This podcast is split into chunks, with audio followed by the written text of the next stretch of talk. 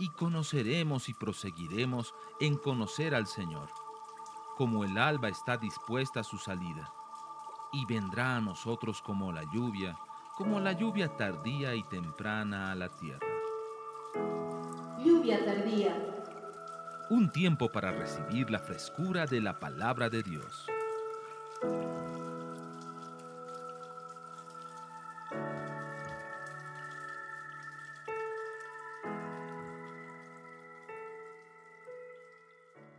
Eh, tenemos un Dios eh, de vida, de revelación, y no es posible que nosotros andemos en, en, ignorancia, ¿no? ¿Qué pasa? Ustedes van a darse cuenta que toda la sociedad boliviana hoy día anda confundida, nadie sabe qué va a pasar mañana, hay tanta amenaza, tanta, tanta situación difícil, y los analistas políticos unos dicen una cosa, otros otra, eh, hay un bombardeo de spots en la televisión mostrando quién es culpable, y si yo te pregunto a ti, tú que conoces al Señor, tú que tienes el Espíritu Santo, te digo, a ver, dime, ¿qué dice Dios de esto? ¿Cuál sería tu respuesta? Se supone que nosotros tenemos una perspectiva de este asunto, tenemos una opinión porque escuchamos al Señor. Amén. Pero creo yo que lo compartirle lo que le voy a decir le va a ayudar a entender el por qué vivimos lo que vivimos. Amén. Una de las cosas que yo sé es de que tenemos en Dios la seguridad de poder entender nuestra vida. Eh, van a darse cuenta que el mundo se caracteriza porque no sabe para dónde va, es consumido por temores, por, por tanta situación difícil. Uno escucha los comentarios de la televisión y da ganas de ya no oír la televisión. Ah, a veces yo estoy a las 11 de la noche escuchando el último reporte de CNN, ¿verdad? Y dice que bomba allá, que inundación allá, que 30 muertos allá, que 50 allá. Luego te dice que tenga buena noche. Y Mari siempre me dice, ¿cómo puedes tener una buena noche con todo eso, verdad? Es así. No, que tenga buena noche, que tenga buen fin de semana. Y uno, pues, pues no es una isla, ¿no? Por no vivimos, viviremos en un lugar un poquito atrasado en muchas cosas, pero, pero no somos una isla. Y, y obviamente yo muchas veces, igual que ustedes, seguramente me quedo pensando, Dios, ¿Qué es esto? ¿A dónde va todo esto? Es una situación especial. Semanas atrás, apenas hace dos semanas, estaba en Los Ángeles justo el 10 de septiembre. Yo estaba procurando no viajar el 11 de septiembre. Ya había estado hace varios años cuando hubo el, gran atentado a las Torres Gemelas de Nueva York. Una semana después yo aterrizaba en el aeropuerto de Los Ángeles y era tan tremendo ver, eh, yo le comenté varias veces, ¿verdad? Una nación de rodillas al temor, en la última vez que estuve con Ana y Emerson, estuvimos compartiendo un poco de esto. Y una de las cosas que, eh, o que Anita me decía, no estuvo Emerson, corrijo con Ana, era eh, de que de verdad uno de los hombres más fuertes que hay en, en Estados Unidos a nivel espiritual es el espíritu de temor. La nación norteamericana vive llena de temor, terriblemente. Y ese espíritu de temor está llenando a todas las naciones lentamente, ¿no? Por eso cierran sus fronteras, por eso hay más controles migratorios, controles de salud, controles de aquí y de allá. Y eso en realidad no hace nada más que acrecentar al espíritu de temor, ¿no? Porque todo el rato te está diciendo, cuidado, cuidado, cuidado, cuidado. Entonces la gente ya vive literalmente en una situación de estrés constante. Ahora, eh, Bolivia no va a ser una excepción.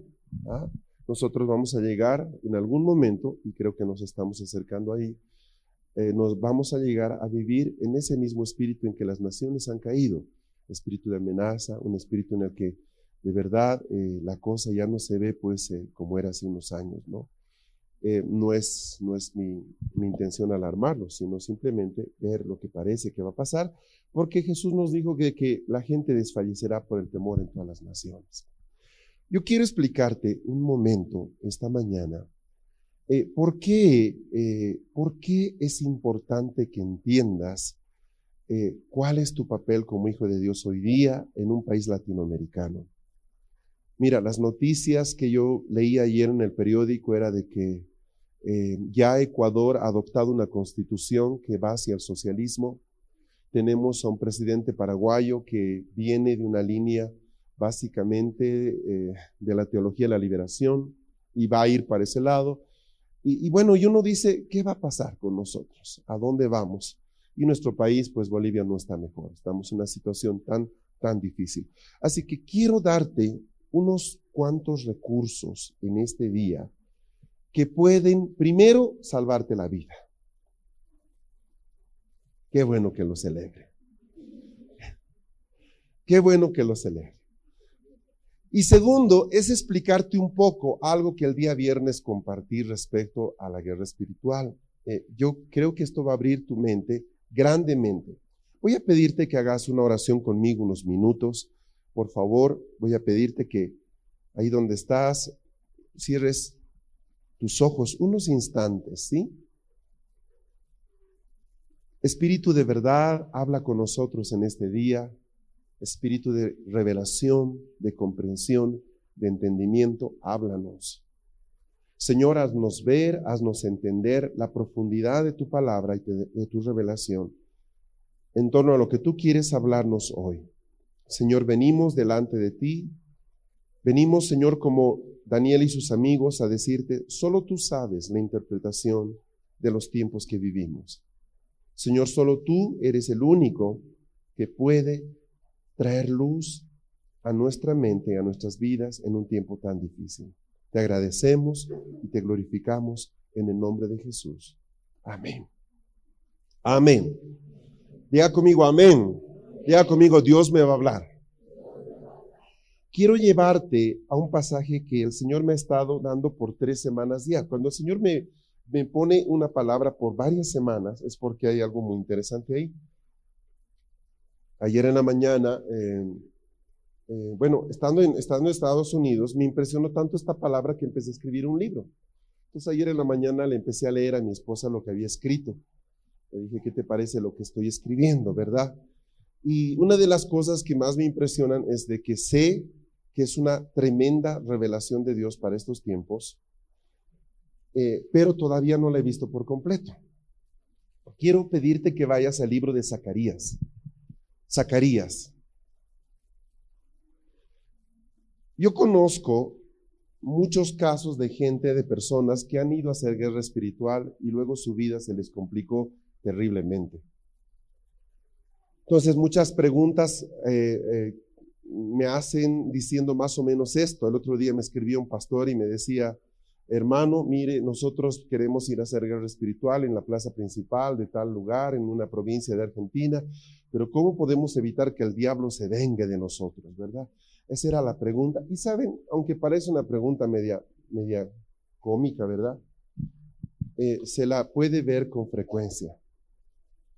Yo le quiero eh, comentar un poquito de este libro, bien rapidito. Zacarías es un libro que aparece en un momento crítico más o menos en el año 580, o sea, se produce algo. Ustedes saben que eh, Nabucodonosor se lleva cautiva a Judá, a Babilonia. Y ahí se la deja 70, 70 tantos años. Eh, luego aparece un rey llamado Ciro. Este hombre, Ciro, de él se habla en Isaías 45. Ciro es tocado por Dios. Su nombre estaba en la Biblia 200 años antes de que él nazca, en las leyes judías y decían de que él iba a ayudar a que el, pueblo de Israel vuelva a su tierra. Entonces Ciro, eh, ahí aparece Nehemías y Esdras, eh, persuadidos por, persuadido por el Espíritu Santo y por estos profetas de Dios, él da permiso para que el pueblo de Israel vuelva a su tierra, a Jerusalén, y puede edificar su templo. ¿Qué había pasado con su templo? Nabucodonosor lo dejó reducido a cenizas, lo quemó por completo. Entonces sale un primer grupo de como 42 mil judíos dirigidos por un hombre llamado Zorobabel. Zorobabel, aunque tiene un nombre eh, babilónico, era judío, solo que el nombre Zorobabel era el nombre que el imperio le dio a él. Y va un sumo sacerdote con él llamado Josué, hijo de Josadac. Josué es el que va junto con Zorobabel y detrás de ellos van 42 mil personas. Imagínense ustedes la escena, ¿verdad? Una caravana inmensa de gente que viajan varios días y llegan a lo que un día fue Jerusalén, una ciudad que vivía, eh, que, en su momento tuvo miles de miles de habitantes, estaba reducida a cenizas, había una cuanta gente por ahí, etcétera, etcétera. Y ellos hacen algo muy especial.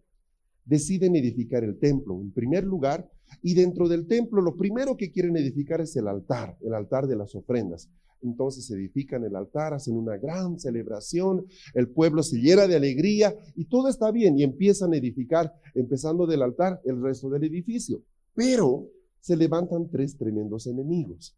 Tres hombres con mucha influencia persa empiezan a instigar al pueblo para que eh, ellos se llenen de temor. Aparece Tobías, aparece Zambalat, por ejemplo, aparece Gesén, el árabe, y estos tres son simplemente una muestra de todo un espíritu de amedrentamiento, ¿no? Si ustedes construyen eso, los vamos a matar. Otra parte de gente que empieza a hacerles problema son los samaritanos. ¿Quiénes son los famosos samaritanos?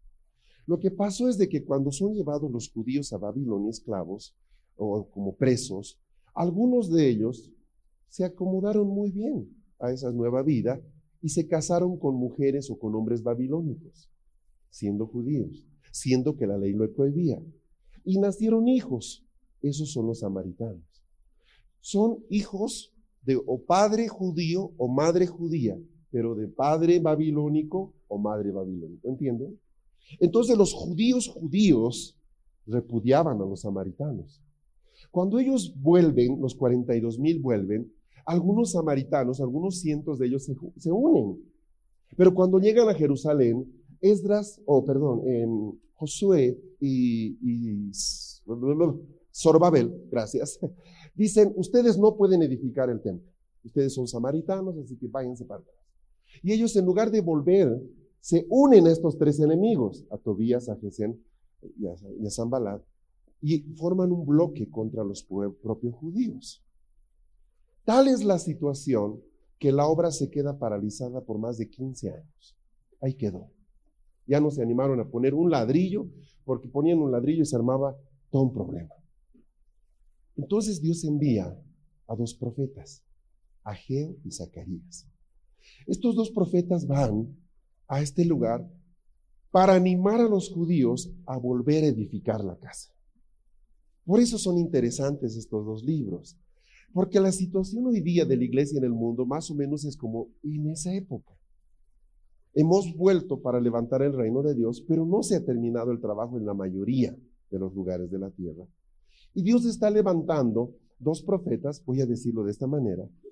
En este caso estoy hablando de Ageo y de Zacarías, en el futuro, si usted lee lo que se llama Apocalipsis, se habla de dos profetas que aparecen también. ¿Recuerda? Bueno, estos dos profetas vienen, buscan a, a Zorobabel, buscan a Josué, les hacen entrar en razón y los animan a continuar. Y vuelve la edificación del templo. De eso trata el libro de Ageo y el libro de Zacarías. Ah, tremenda introducción. Ahora entienden de qué está hablando, ¿ok? Entonces aquí pasa algo muy, muy, muy interesante. Váyanse a Zacarías capítulo 2. ¿Cuántos de ustedes que están aquí esta mañana conmigo no quisieran ser parte de esa iglesia que Jesús está levantando y necesitando para que su obra continúe en las naciones? A ver, ¿cuántos de ustedes quisieran ser usados por Dios para eso? Yo creo que todos los que estamos aquí, ¿verdad? Sino de qué se trata. Bueno, entonces les voy a, les voy a contar algo bien interesante. Eh, no visión, capítulo 3. Capítulo 3. Bueno, no pensaba compartirles esto, así que ténganme paciencia. Está el sacerdote Josué, este Josué no es el Josué de Moisés, estamos, ¿verdad? Se entendió, ni para qué decirlo, ese vivió hace más de 1500 años, ok, este es otro Josué, este es un sumo sacerdote. Capítulo 3, verso 1. Quiero que vean el mundo espiritual por un momento. ¿Cuántos quieren ver el mundo espiritual? Amén. Quiero que miren esto. Dice, me mostró al sumo sacerdote Josué. Está hablando Zacarías. Zacarías está orando y de repente el cielo se le abre. Y esto es lo que ve. Me mostró al sumo sacerdote Josué, el cual estaba delante del ángel de Jehová. Este ángel de Jehová muchos dicen que es Jesús, ¿ok? Y Satanás estaba a su mano derecha para acusarle. Yo quiero que empiecen a entender esta tremenda escena. Es, es impresionante. Y dijo Jehová a Satanás, Jehová te reprenda. Jehová diciendo, Jehová te reprenda. Eh, es que está hablando, aquí se está mostrando el poder de su nombre. Es otra historia. Jehová que ha escogido a Jerusalén te reprenda. ¿No es este un tizón arrebatado del incendio? Esa es una pregunta que yo se las dejo para, para más adelante. ¿De quién está hablando? está hablando de Josué, es el tizón arrebatado de un incendio. Verso 3. Y Josué, el sumo sacerdote, estaba vestido de vestiduras viles y estaba delante del ángel. Y habló el ángel y mandó a los que estaban delante de él diciendo, quitadle esas vestiduras viles. Y él le dijo, mira que he quitado de ti tu pecado y te he hecho vestir ropas de gala. Ahora, por un instante quiero que imaginen la escena, por favor. Zacarías está orando. No, lo lean a continuación, que lo vamos a leer juntos. Y de repente ve una escena espiritual. En esa escena ve a Dios, ve a Jesús, el ángel de Jehová, o quien sea, ve al sumo sacerdote Josué mirando esto, y al lado del sumo sacerdote está Satanás. Y Satanás le está acusando. Está, Satanás está al pie del trono de Dios acusando al sumo sacerdote Josué. Pregunta, ¿de qué lo está acusando?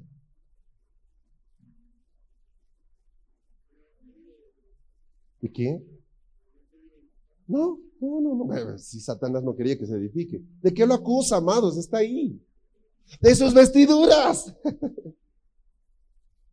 ¿Cómo dejas que este hombre ministre delante de tu templo si es que está vestido con vestiduras viles? ¿No eres acaso un Dios de justicia? ¿Vas a responder las oraciones de un hombre injusto? Oh Dios, justo. Esa es la situación. Entonces muchas veces uno se pregunta, ay caray, ¿por qué pasa esto en mi familia? Que no sé qué. Yo te hago, yo te hago siempre, yo, te pongo este, este pensamiento en la mente. ¿Cómo Dios te verá y cómo Satanás te estará viendo?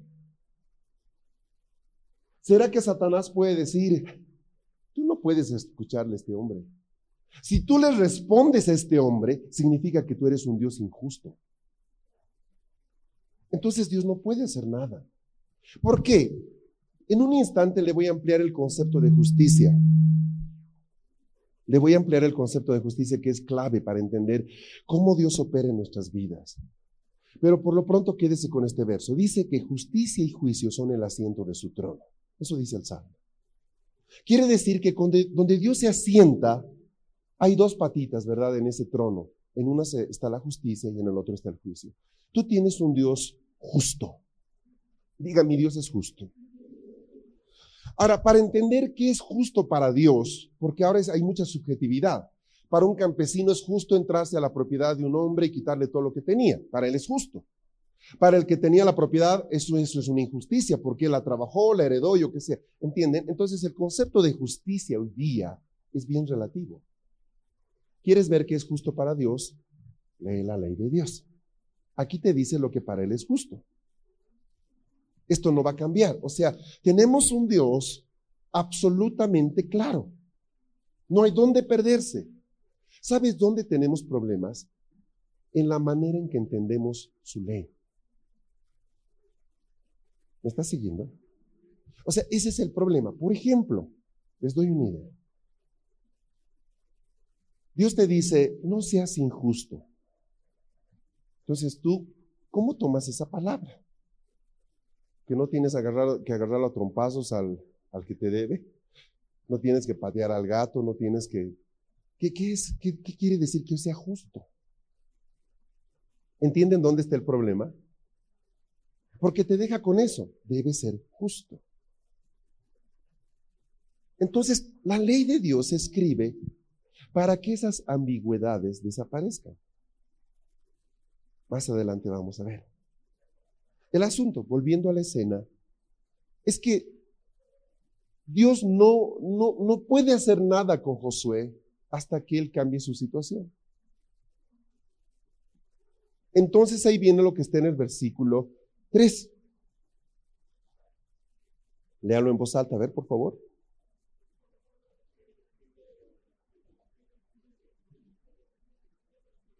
Verso 4.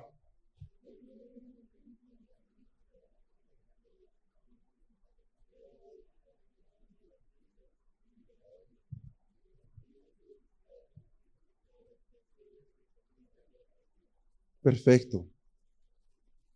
Tiempo atrás enseñé respecto a una palabra que dice comer y vestir. Y, habla mucho respecto a esto. O sea, el diablo aborrece nuestras vestiduras. Dense cuenta que fue lo primero que atacó en Adán.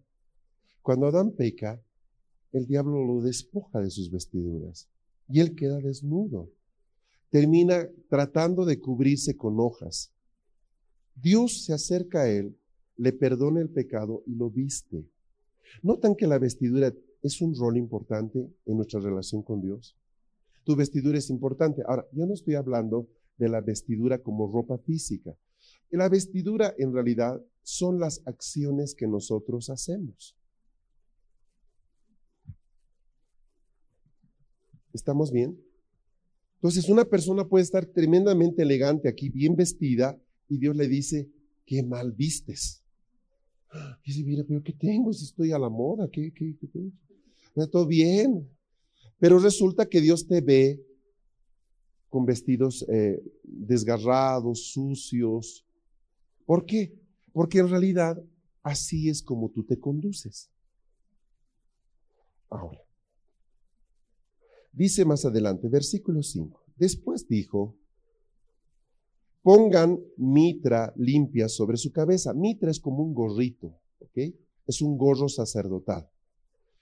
Pusieron una mitra limpia sobre su cabeza y le vistieron las ropas y el ángel de Jehová estaba en pie. Verso 6. Y el ángel de Jehová amonestó a Josué diciendo, Así dice Jehová de los ejércitos. Escuchen esto. Si anduviereis por mis caminos y si guardareis mis ordenanzas, también tú gobernarás mi casa. También guardarás mis atrios, y entre estos que aquí están te daré lugar. Escucha pues ahora, Josué, sumo sacerdote, tú y tus amigos, que se sientan delante de ti, porque son varones simbólicos. He aquí yo traigo a mi siervo el renuevo. Este es un libro tan importante como Apocalipsis. Es tan importante algunas cosas bien rápidas. Esta recomendación que Dios le da a Josué, o el ángel de Dios le da a Josué, es la misma que Dios te dio a ti. Por ejemplo, a los jóvenes que se bautizaron el anterior domingo en este mismo salón, Dios les diría esto. Si andas por mis caminos y si guardas mis ordenanzas, tú gobernarás mi casa. No solo eso, gobernarás mis atrios. Y entre estos que están aquí, te daré lugar. O sea, te levantaré. Eso es lo que el Señor estaría diciendo a estas personas el anterior domingo. ¿Estamos aquí? Por eso es la importancia de entender qué pasa conmigo cuando vengo a Dios. Amados, Babilonia, y hablé de eso el domingo pasado, es esa estructura religiosa que te hace entender de que por hacer cuatro cosas locas tú ya estás bien vienes, cantas, eh, ofrendas, ya estás perfecto, mira, tus hijos ya tocan, o tu, mi hijo canta. eso no significa nada en el fondo, nada. Lo que Dios espera de mí es una obediencia absoluta. La palabra clave sigue siendo obediencia. Yo debo obedecer a mi Padre. Ahora, dice en el verso 8, escucha pues ahora Dile que está a tu lado, escucha pues ahora. Escucha, dile, escucha. Tú y tus amigos, ahí están tus amigos al lado, ¿vio? Escucha. Que se sientan delante de ti. Escucha esto. Ustedes son varones simbólicos. Ustedes son mujeres simbólicas. ¿Qué? No, yo soy estronguista, no soy simbólico. No, yo soy de Bilster, no soy simbólico.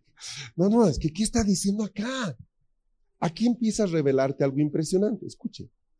Dice, he aquí yo traigo a mi siervo el renuevo. ¿Quién es el siervo el renuevo? Es Jesús. Lo que está diciéndote es esto. Oye, escucha. Tú simbolizas la presencia de mi hijo.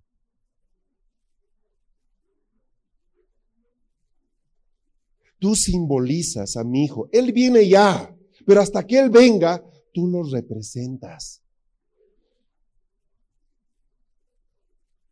Si tan solo la iglesia entendiera eso, yo les puedo asegurar que viviríamos bien distinto. Porque ya no vistes o ya no vives o ya no comes solo para tu entendimiento, si no has comprendido Cristo, la esperanza de gloria habita en mí. La gente tiene que ver a Cristo en mí. Amados, este pasaje, Pablo habla de este pasaje. A ver, estamos hablando de que esto pasa más o menos.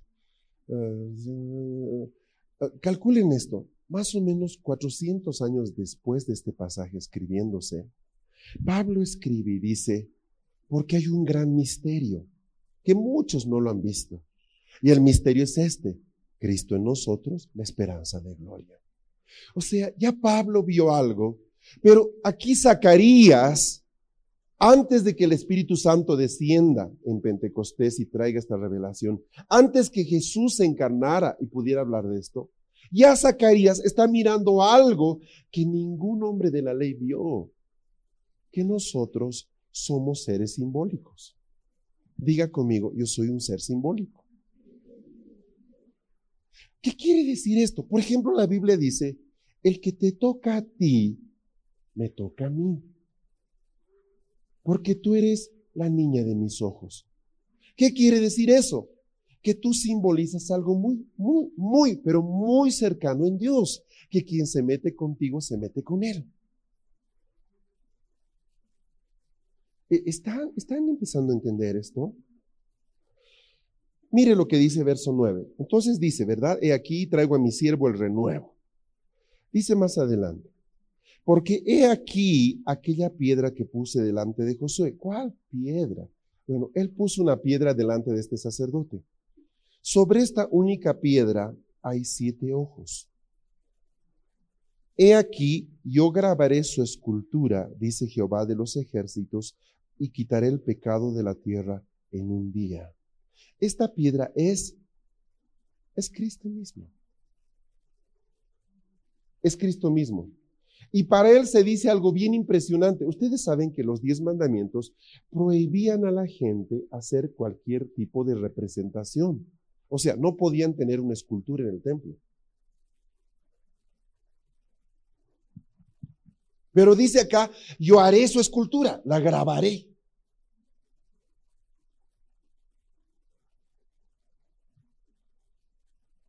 Y dice, y en él hay siete ojos. Luego dice, yo grabaré su escultura, dice Jehová de los ejércitos, y quitaré el pecado de la tierra en un día. ¿Esto va a pasar o ya pasó? Ya pasó. La crucifixión de Cristo quitó el pecado de la tierra en un día. ¿Y por qué hay pecado? Porque eso es solo para aquellos que creen, no para los que no creen. Ahora, aquí voy a quitarte una estructura babilónica. El hecho de que un día hayas dicho, Señor, yo te sigo, no significa que eres de los que creen. El que cree debe permanecer creyendo cada día. Hay mucha gente que hace 20 años le digo, sí, Jesús, yo te acepto en mi vida, etcétera, etcétera, pero luego no creyó más.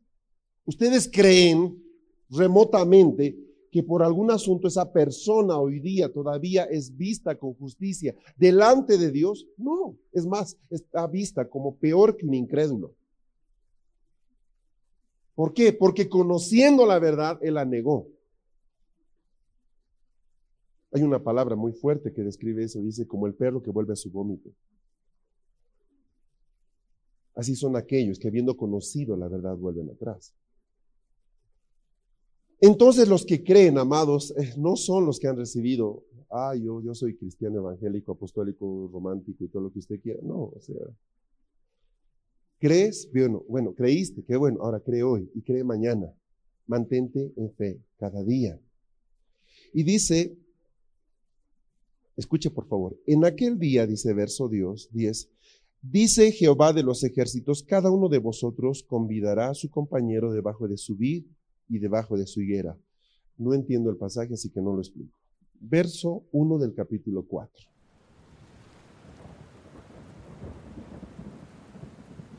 Estás escuchando tu programa Lluvia tardía.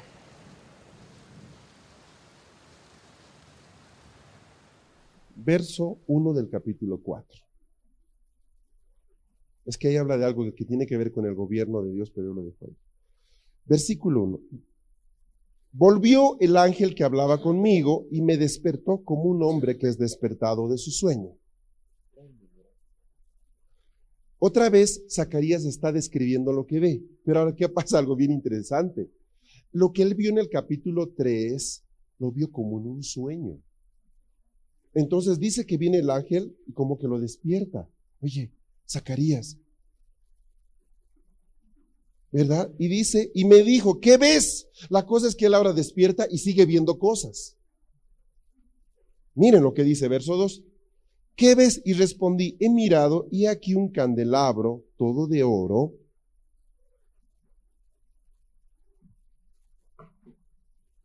Ve algo parecido a lo que está en la mesa, en el escritorio ahora y me dijo, ¿qué ves? He, aquí un candelabro todo de oro con un depósito encima y sus siete lámparas encima del candelabro y siete tubos para las lámparas que están encima de él. Él está viendo algo sobrenatural. Está mirando a Cristo. Aquí hay una menorá. A cada una de estas partes de arriba se llama lámpara. ¿Cuántas lámparas tiene este menorá? Siete. Este es el símbolo más antiguo de Israel, la menorá, no la estrella de David, la menorá. Ahora, es interesante porque la menorá que ve Zacarías es un poquito distinta. Encima de esta menorá ve una gran, un gran, una gran, eh, tiene una palabra, un gran depósito, algo así como una cisterna, como un cántaro grande, y de ese cántaro brotan siete tubos que van a cada una de estas lámparas. ¿Qué pasaba acá? Esta parte es removible. Entonces esto era removible porque se ponía aquí el aceite, se ponía una mechita, se prendía, eso duraba varios días, luego se limpiaba. ¿Así? ¿Vieron? Se limpiaba, se podía volver a poner la lámpara y había que ponerle aceite constantemente. ¿Cuánto duraba el aceite? Les explico al respecto. El sumo sacerdote eh, hacía que se cultive el aceite en árboles especiales, árboles de oliva especiales. Él no podía ir y decir, uy, me faltó para la ensaladita, ¿verdad? Y tomar un poco de eso. No, eran unos árboles de donde sacaban aceite y ese aceite era almacenado en unas como, eh, como recipientes de arcilla y eran sellados y el sumo sacerdote ponía su anillo. Eso significaba que eso era de uso exclusivo para la lámpara que estaba en el lugar santo. Tenía la cantidad exacta para que dure un día. Eran pequeños recipientes. Entonces, cada mañana los levitas agarraban uno, dos, tres, cuatro. Este no tiene sello. Mm, debe ser de Iquique, trucho. De contrabando, pues. Sacaba siete lámparas o siete, siete frasquitos, rompía el sello y vaciaba en cada una de estas lámparas. Cada, cada tubito o cada recipiente en una lámpara. Y llenaba. Obviamente, imaginen que estos eran pues unos tremendas lamparotas, ¿verdad? Y este candelabro tenía una cosa más o menos así de altura y más o menos de ancho y así de alto. Era un tremendo candelero. Tengo una fotografía de un mural donde están llevando el candelero al exilio y están cargando cuatro hombres la tremenda lámpara en sus hombros, ¿no? O sea, no, no nada así, ¿verdad? Pero sirve, sirve. Ahora, la idea es de que lo que él está viendo, Josué, consideren, Josué es un sacerdote. Él ha crecido con esto como su pan de cada día. Son las tablas de multiplicar de niño. Él sabe cuándo se cambia esto, sabe cómo funciona. Pero lo que él está viendo es algo que conoce en parte y desconoce en parte. Conoce en parte que conoce la menorá. Lo que nunca ha visto es ese depósito de arriba que tiene unos tubitos que van a cada lámpara. ¿Qué era lo que hacía ese depósito con esos tubitos? los rellenaba constantemente de tal manera que no era necesario que se tenga que estar vaciando. Ese es Cristo.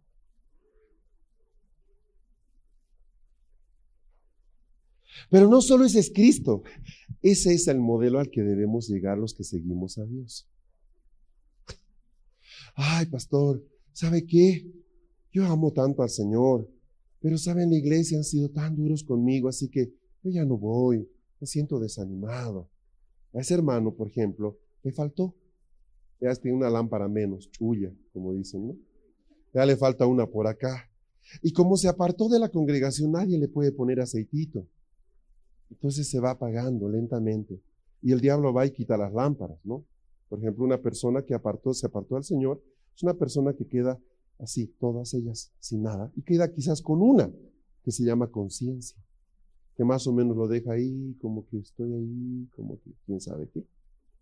Entonces el diablo aborrece este símbolo, porque te representa a ti y representa a Dios, aborrece. Entonces, ¿qué es lo que la, digamos, la, la ley antes de Cristo eh, transmitía? Transmitía una menorá donde cada semana había que cambiarle o cada día había que cambiarle aceite. Pero después de Hechos 2, ya no debería ser necesario. Por eso Juan llega a decir algo así como que el que tiene la unción del santo ni siquiera tiene necesidad de que alguien le enseñe, porque la unción misma le enseña todas las cosas. O sea, miren eso. Juan está diciendo algo que los que, digamos, son apostólicos tienen un problema. ¿Y los maestros? ¿Para qué son entonces?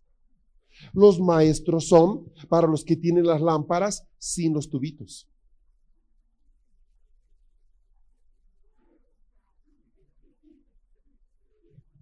Ay, yo necesito que usted me explique todavía algunas cosas. No tienes los tubitos, pero bueno, ya algún día tal vez los tengas. Así es. Ahora te estás dando cuenta si tienes tubitos o no tienes tubitos. Lo bueno es que tienes lámparas, amado. Si no tuvieras lámpara, ahí está así, ahí está sonado. ¿Por qué? Porque no hay donde el aceite de Dios pueda vaciarse. ¿Estamos aquí? Y la que está a tu lado. Tienes tus siete lámparas, ¿verdad? Pregúntale, por si acaso, ¿no? No, te quedaron ahí, algunita por ahí. Bueno. ¿Estamos bien? Entonces, mire, la escena que ve Josué es es, impresionante porque él nunca ha visto una lámpara así, ¿no? Tremenda cosa. Bueno, verso 3 dice, y junto a él dos olivos, el uno a la derecha del depósito y el otro a su izquierda. ¿Quieren saber quiénes son los olivos? Yo también quiero saber eso. Bueno, cuatro. Estoy diciendo que el Señor me lo está revelando recién, así que hay cosas que le estoy transmitiendo en borrador. Todavía me quedé con los olivos ahí parados. Yo creo que son la ley y la gracia, pero lo dejo ahí. Verso 4. Proseguí hablé diciendo a aquel ángel que hablaba conmigo. ¿Qué es esto, Señor mío? Miren, no lo entiende Josué. No pretendo que lo entiendas todo en esta mañana, ¿verdad? Dice, ¿qué es esto que estoy viendo? Ah, eso es lo que dice Josué. Y el ángel que hablaba conmigo respondió y me dijo, ¿no sabes qué es esto? Eh, y dije, no, Señor mío, no, no lo sé. Es honesto, es honesto, ¿verdad? Entonces respondió y me habló diciendo, esta es la palabra de Jehová a Zorobabel, que dice, no con ejército, ni con fuerza, sino con mi espíritu, ha dicho Jehová de los ejércitos. Ahí aparece ese tremendo versículo, ¿verdad? No es con espada ni con ejército, sino con mi espíritu. ¿Qué está viendo entonces Josué? Está viendo la acción del Espíritu Santo en sus hijos. Ese modelo del recipiente con aceite y los tubos que alimentan las lámparas es el modelo. Ese, les voy a decir esto. ¿Conocen ustedes, por ejemplo, empresas como Microsoft? Por ejemplo, hoy día Microsoft está, ahí, tiene una, una división de investigación y desarrollo, se llama Microsoft. Y nadie más que unas muy pocas personas saben qué está desarrollando Microsoft para que aquí a cinco años. Eso es secreto de Estado. No le conviene que nadie lo sepa. Se entiende por qué, ¿verdad? ¿Ah? Mantienen proyectos privados y secretos por años, de años, de años. Algunos van a ser un boom, otros van a ser como el Windows Vista, un disparate, ¿verdad? Va a haber de todo, hay de todo. Pero, pero la cosa es de que, eso lo dijo la prensa norteamericana, por cierto. Eh, pero, pero el punto es de que son cosas privadas. Ahora, en los cielos, si hubiera, de hecho hay, un lugar para los proyectos más secretos de Dios. Uno de esos proyectos es el que tú estás viendo. La meta de Dios era que sus hijos sean luz. ¿Qué es lo primero que Dios crea en Génesis 1? Luz. ¿Qué es lo que Jesús le dice a los discípulos? Ustedes son luz. Va más allá.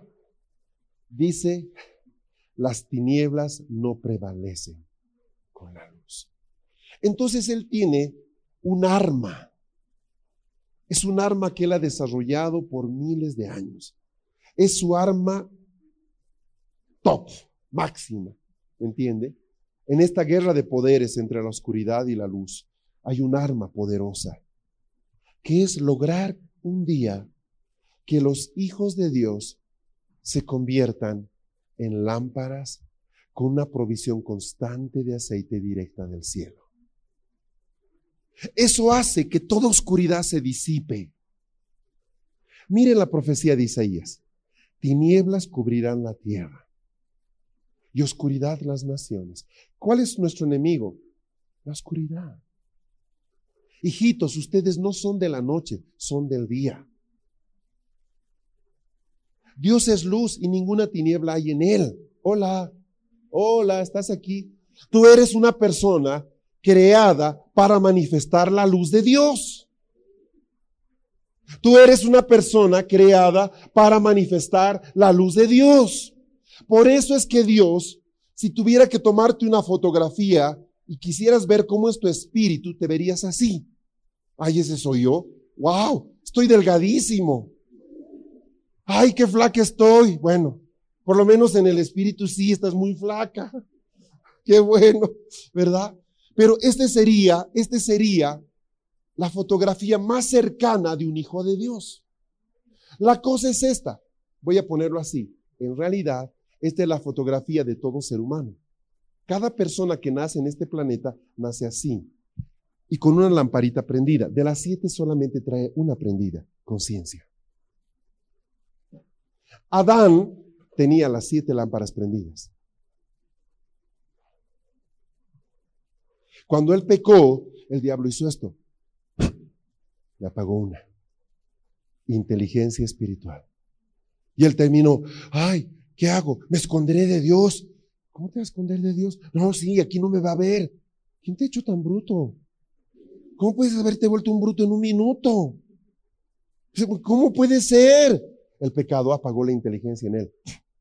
No la inteligencia de hombre pensante, la inteligencia espiritual. Isaías 11. Espíritu de inteligencia.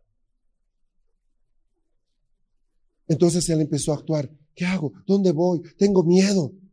Su hermano mató a su hermano. Se apagó otra lámpara. Temor de Dios. Y así llegamos al siglo XXI, en esta época de grandes luminarias, y a lo mucho el ser humano tiene una lamparita que está ahí medio, medio ya, medio, medio que apagándose todavía, que es la conciencia, la última que queda. Pablo dice que los hombres de los últimos tiempos tendrán la conciencia cauterizada, apagada.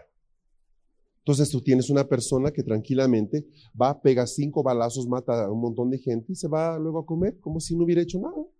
Tranquilo y aparece en YouTube y graba todavía su testimonio alentando a otros a hacer lo mismo. ¿Qué te pasa? Gente que agarra niños pequeños y le hace de todo y lo filma. Oye, ¿qué tienes? Ya no tiene ni siquiera conciencia activa. ¿Entienden, verdad? ¿Y cómo estarás tú? Bueno, de entrada aquí está tu foto. Estamos bien hasta ahí, ¿verdad? Diga conmigo, ahí estoy yo. Ahí estoy yo. Aquí estás tú.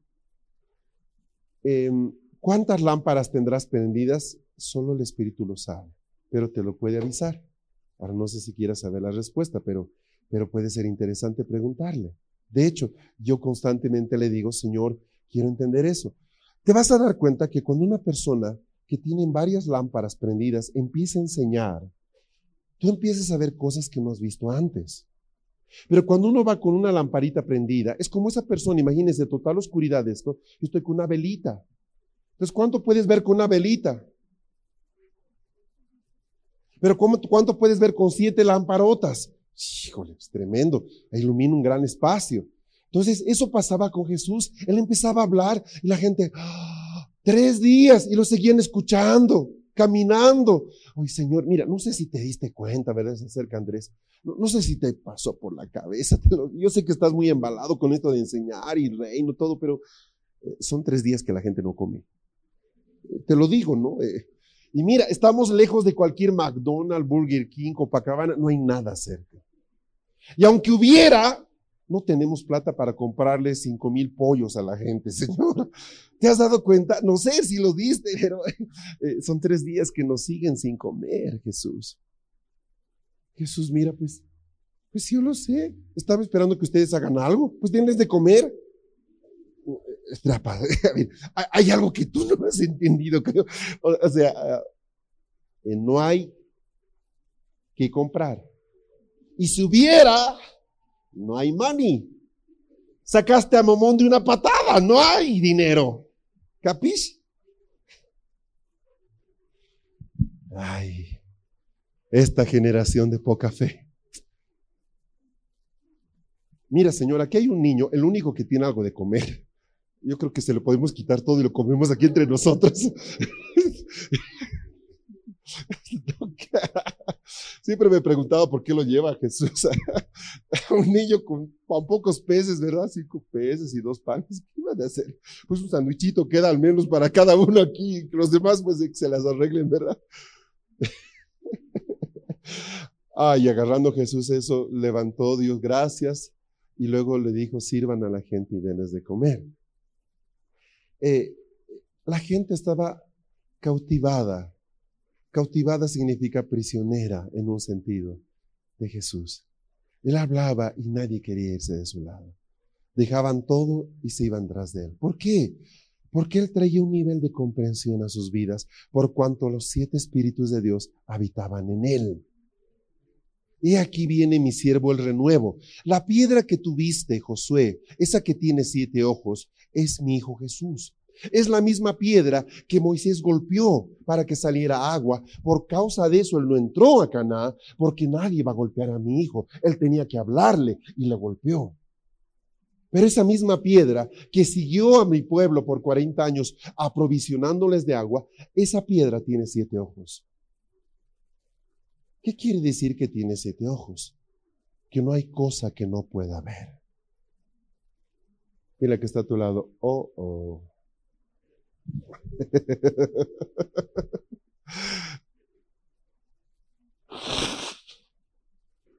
Señor, dice la, la intercesora, tú conoces mi sufrimiento. El Espíritu responde, sí, también tu injusticia.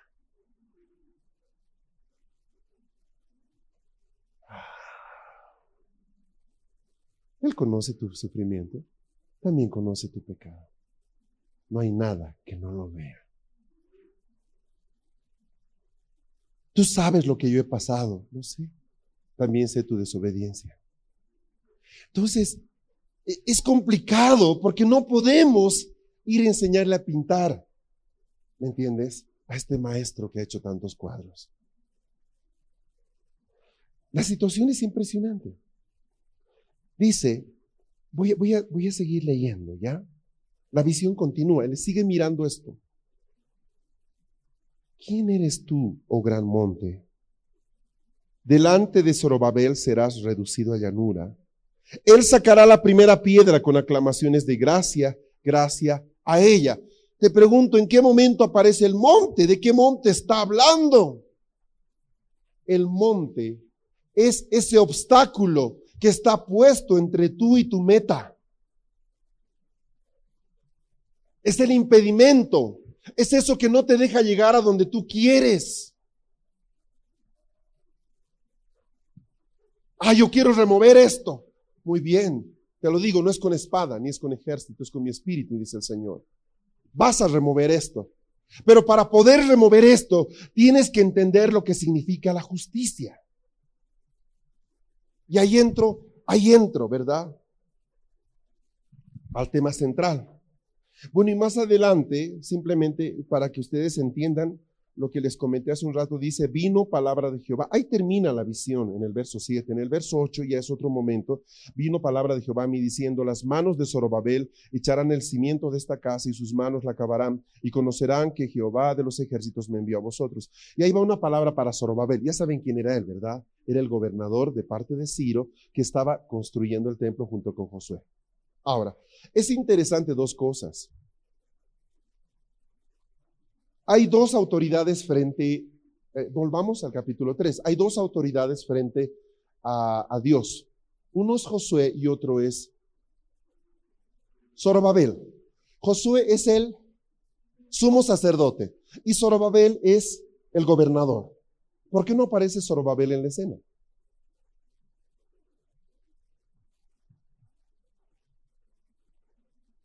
¿Por qué solo aparece Josué? Los dos estaban a cargo de reedificar, ¿cierto?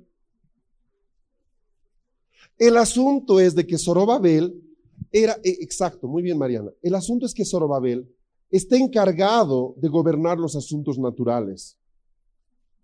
Y Josué es el encargado de gobernar los asuntos espirituales, o como decía Mariana, es el que está en la presencia de Dios. Ahora, oiga bien, durante todo el Antiguo Testamento aparecen estos estos dos roles, estas dos posiciones, el rey y el sacerdote, el rey y el sacerdote, todo el tiempo. ¿Estamos bien? Recuerden ustedes, por ejemplo, a un sacerdote importante del Antiguo Testamento. A ver. Aarón, por ejemplo. Aarón, el primer sumo sacerdote, Aarón. El primer rey, Saúl. Ahí tienen el primer sacerdote, Aarón, el primer rey, Saúl. Alguien dijo, eh, Samuel, en realidad él no era sacerdote, él era profeta. Elí, él sí era un sacerdote. ¿Estamos? David, David es una extraña combinación. David era rey, pero nadie se lo dijo. No, voy a ponerlo así. David era solo rey, pero nadie se lo dijo. De hecho, él ministraba también a Dios. Era algo muy especial. David es un rey fuera de este mundo. Es un rey extraordinariamente distinto a todos los reyes. Han habido muchísimos reyes en Israel, pero él es único. Y es su casa la que viene a ser la línea genealógica de Jesús. Y en el libro de Hechos dice de que la casa de David será restaurada. David era rey de parte de Dios, pero también era sacerdote. Tenía ambas virtudes. Entonces, es más, en más de una ocasión, él, pues me entienden, no dependía de Samuel como Saúl dependía de Samuel. Para ir a la guerra, Saúl que quería que venga Samuel con agua bendita, indinominis pateris bubus vivis, y le echara la, y ahora sí vaya a la guerra, y iba a la guerra y se metía con todo. Así era. ¿verdad? Pero un día Saúl, o, ¿qué se llama? Mi amigo Samuel, no llegaba, no llegaba, no llegaba. Y ahí tenía que ir, y que le meto y no le meto y no llega, pero yo no puedo ir sin su bendición, ¿verdad? Me tiene que bendecir aquí eh, mi amigo San Samuel, o sea, ay, por favor, y nada, nada, nada, nada, nada. Entonces hace algo arrojado, a causa de lo cual Dios se enoja mucho con él. Él toma un atributo que no correspondía, se mete a, querer presidir sacerdotalmente y Dios lo reviente. Luego le dice, cuando Samuel llega, le dice, ¿qué has hecho? Pero es que tú no venías, yo tenía que hacer algo. Neciamente has actuado, hoy día tu reino se acortó. Ah, ahí quedó. A la semana murió, asesinado por sus propios o por sus soldados. Ahora, ¿por qué David sí podía hacerlo? David tenía hambre y se entra al lugar santo y dice, a ver qué hay de comer acá. ¿Cómo vas a entrar al lugar santo? Ahí solo entran los levitas sacerdotes después de purificarse siete días. Ni te has lavado las cochinas manos. ¿Cómo vas a entrar? Eres hombre de guerra. Pues yo entro, quiero ver. Hay una mesita con panes, uy, están buenos. Déjale, pues, alguien tiene mantequilla, entrale. Y ahí estamos. El sumo sacerdote va, ¡ah! Así se estira, te comiste los panes. Eh, sí. No fue exactamente así, ¿ok? En realidad el sacerdote se lo da, pero, pero ¿por qué no se lo negaban a él? Pues tú le negarías algo a quien ha compuesto más de 120 salmos para Dios. O sea, él era un amigo de Dios extraordinario. Ahora, David es único, pero en el Nuevo Testamento termina Apocalipsis 5 diciéndote, y nos hizo reyes y sacerdotes. O sea, el diseño de rey de David es el diseño de la iglesia hoy. Estoy aquí para gobernar y estoy aquí para ministrar a Dios. Diga conmigo, estoy para gobernar y estoy para ministrar. Esa es la razón. La iglesia del siglo pasado solo se quedó en el rol sacerdotal. Ay, sabe que yo soy pastor. ¿Cuál es su meta en la vida? Tener un templito para 200 personas. ¿Y eso es todo lo que quiere? Sí. Bueno, sí se puede una avanzada más. O sea, toda su meta era esa. A un muchacho tú le preguntabas de hace 30 años, ¿qué quieres ser? Quiero servir a Dios. ¿Qué vas a hacer? Pastor. ¿Entienden? Eh, solo se desarrolló uno, uno de los roles, que es el rol sacerdotal. Entonces nos hemos quedado con el modelo arónico. Ese es el modelo que ha fundado las iglesias hace 100 años aquí en Bolivia, o hace ciento y tantos años. Modelo arónico. Ah, Padre, te bendigo. Ah, ya quisiera tener un trabajo en la iglesia. Yo tengo un trabajo secular. ¿Por qué? ¿Qué haces? Hago muebles. Pero debes hacer para el Señor. Ah, no, ¿me entienden? Se dividió su mente, así como tienen dos, dos hemisferios tu cerebro, también se dividió en dos pensamientos, lo que es de Dios y lo que no es de Dios. ¿Qué dice la Biblia?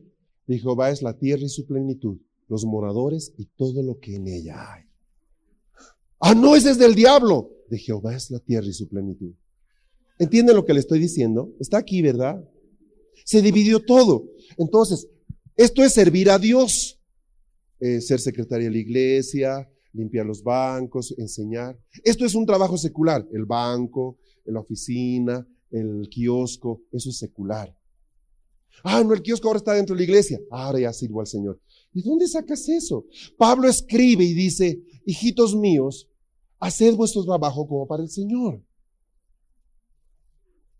Entonces se ha desarrollado tanto, tanto el rol sacerdotal que somos, la iglesia es una especie de, monstruo medio raro que tiene este lado bien musculoso y grande y el rol de gobierno lo tiene flacuchito y delgado. Entonces somos muy buenos a la hora de ministrar a Dios, cantar que aquí, aleluya. Pero ¿qué hacemos ahora con la situación del bloqueo? Ah, pues oremos. No hay que orar, hay que gobernar. Ah, no ores, gobierna. Órale a Dios. Ahora no tienes que hablarle a Dios, tienes que hablarle a las tinieblas. Y no puedes decirle, ¿sabe qué, doña tiniebla? Vengo aquí, ¿sabe? O sea, capta lo que le estoy diciendo. Están aquí, ¿verdad? Eh, entonces, dice, y nos hizo reyes y sacerdotes para nuestro Dios. Y nos hizo reyes y sacerdotes. A ver, mediten eso. Y nos hizo reyes y sacerdotes. Repítelo. Y nos hizo reyes y sacerdotes. Entonces la iglesia en estos años que va a levantarse para establecer el reino de Dios es la iglesia que ha entendido sus dos roles. Tengo dos piernas, rey, sacerdote, rey, sacerdote, rey, sacerdote, rey, sacerdote. Todo el tiempo, rey, sacerdote. Tengo a alguien enfermo. No ores, gobierna. Vengo contra ti, te vas de acá. Gobierno. Señor, ayúdame con esto sacerdocio. Rey, sacerdocio. Rey, sacerdocio. Si tú aprendes eso, la mitad de tus problemas en esta vida se han resuelto. Ay, no, usted me lo tiene que orar, pastor. Me sigue viendo con barba, como Aarón, ¿verdad? Con mi... Ya, te lo voy a orar, ven para acá, hijo. Venga, venga, agáchate. La mano del Señor esté contigo. Ahora, no es que no necesitemos que otros oren por nosotros, todos necesitamos que oren por nosotros los hermanos. Pero en muchos casos, lo que tú no necesitas es oración, necesitas gobernar. Ahora, a mí saben que me impresiona.